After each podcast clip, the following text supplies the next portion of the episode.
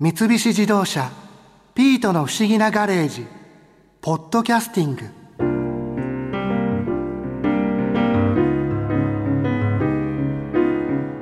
うんとあああったあった。僕が小学生の時に使ってたリコーダー。いやよく残ってたな。懐かしい。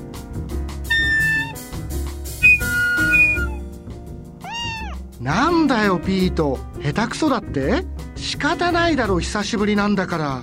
でも今までリコーダーは子供の楽器だって思っていたけどクリコーダーカルテットの栗原正樹さんにお話を伺ってイメージが変わったよ。栗原さん自身はもともとはい、リコーダーの演奏されてた方なんですか、えー、残念ながら違うんですよね。えー違うんですね。はい。私小学校のでねこれ習いますよねリコーダーって。やりますやはいはいはい、ええええ鉄腕アトムの曲とかなんかこう音楽の時間に習ってでも全然わからなくてで隣のこの指を見ながら結局吹いた振りでおしまいみたいな そんな程度のもう吹けてないんですよね。何が面白いのか分かんなかったんですよね。わかりますえ。えます、なんかピーピー言うだけでやっぱりどっちかっていうとねランドセルに入れて「えいやー!」みたいな感じでしたから。うん。そうですよ。だからなんかその頃は全然分からなくってでまあその後にまあ90年の頭の頃なんですけど突然ね笛を吹きたくなったんですよね。え急にですか？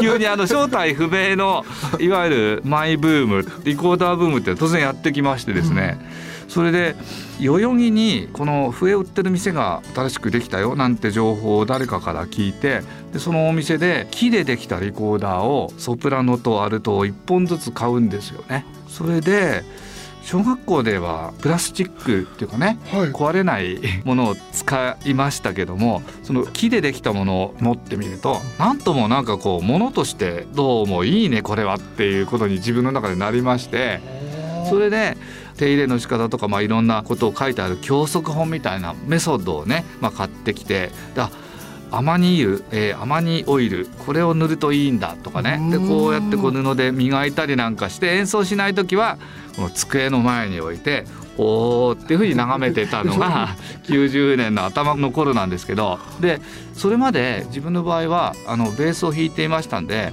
ベースってやっぱり縁の下の力持ちというか、まあ、そういうことが好きだったんですけど低い音出ますよね。でそれでメロディーなんかを弾いてもやっぱりなんか今一つあんまり面白くないんでやっぱベースはベースっぽいフレーズを弾くものだなって自分の中で思っていてでそんな後にリコーダーを吹いてみたらいろんな曲が吹けるんだなこれやと思って吹いていたんですけどそのうち物足りなくなってきてそれで2人いたら和音が出ますよね。ね。和音っていうのはえ音を合わせるそうですね。例えばですけど片方ではい。って音を吹いてはい。片方でって音を吹いてこれ一緒に鳴らすとあ。みたいなこう和音があってうん。ちょっとずらすとみたいなね。これだけで結構。今に二本こうあ。同時に吹くことができるんですね。これはねあの ちょっとこれ頭使うんですけどそれで2人でね和音を出すとなんて素敵なんだろうと。素朴な音楽の楽しみみたいなのをリコーダーで改めて再認識したんですよね。それまではやっぱりバンドアンサンブルですからベースがこうドンチとドンってやってでドラムがこうドッチパチってやってでそこで合わさった時のまあ面白さみたいなのありますけどそれよりもうなんか原点というか私がどうであなたがミですというかね。あーなんか和音じゃないっていう。で一本だと和音が出せないじゃないですか、はい。そこがまたいいなっていうところがあるんですよね。うーん。それでもってまああの当時いろんな知り合った仲間をうちに遊びに来いって言って、はい。それで、まあ、僕何本かねリコーダーをちょっとその高いものや低いものを仕入れたりしてたんでそれを持たせてでちょっとこれ吹いてみないっていうこの簡単な楽譜みたいなのをで2本で吹いてわあ楽しいねみたいなことをずっとやっていてはあでそこからまあいろいろまあ縁があったその今のクリコーダーメンバーたちと知り合いになったりするんですけど、でもみんなでこう例えばリコーダーで演奏するってなはいると、はいその低い音であったり、はい。高い音であったり、えパート分けをやっぱりされてみんなでリコーダーで合わせて吹くってことになるんですか？いい質問。ちなみにリコーダー四重奏っていうのはソプラノアルトテノールバスっていうねいわゆる合唱のイメージですか？この混声支部合唱のイメージ、それになぞらえてソプラノリコーダーアルトリコーダーテナーリコーダーバスリコーダーみたいなそういうね大小4本のリコーダーで演奏するのが基本の形のようなんですけどそれで運指の仕方が基本的に全部一緒なので一通り運指を覚えてしまえば比較的いろんな楽器が持ち替えが利くっていうそういう楽器でもあるんですよね。運指って言うんですね。運指と言います指使い。そうなんですね。指使い。そうですね。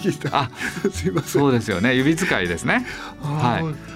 そっかじゃあその基本は4つのパートで演奏する、ええ、そうなんですそうなんですそれで大きさの違うリコーダーありますけどじゃあまずよくご存知なソプラノリコーダーですよね一番基本的な基本的な、はい、そうですね小学校で習ったりするものですけどこれがですねじゃあ例えばなんかちょっと吹いてみようかな。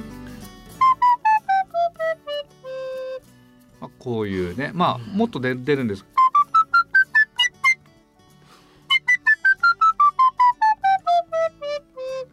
まあ、こんな感じだったとしましょう、はい、でアルトリコーダー行ってみたいと思います。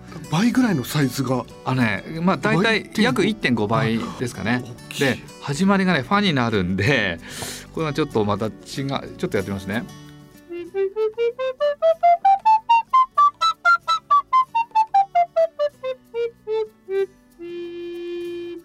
違う全然違いますね、ね、まずあの音の高さも違いますけどちょっとあのテクスチャーっていうかあの響きの感じも違いますよね。優しい音になってる。そうなんですよ。でこれはねだから あのまた大きいこれね これこれはまあテテノールとかテナーって言うんですけどこれはソプラノのまあ倍くらいあるんじゃないかと思います、太さも2倍ぐらいそうですね。比率大体一緒ですからね。でこれはキーもね2個だけついて左手の小指の一番下が届かないんで、キーあ押さえる用の。そうですね。うまく出るかな。テナーリコーダーね。ちょっと難しいんですけど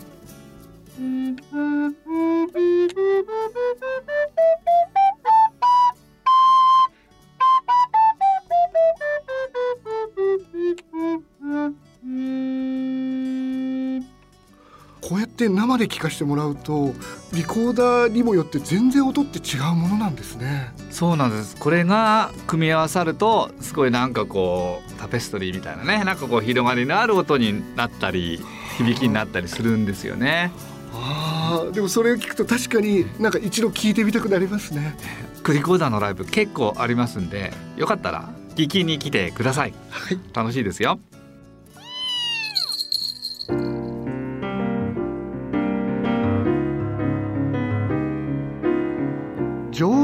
けるとかっこいいんだよな。リコーダーって。大人になってから始めるリコーダー。ありかもしれないぞ。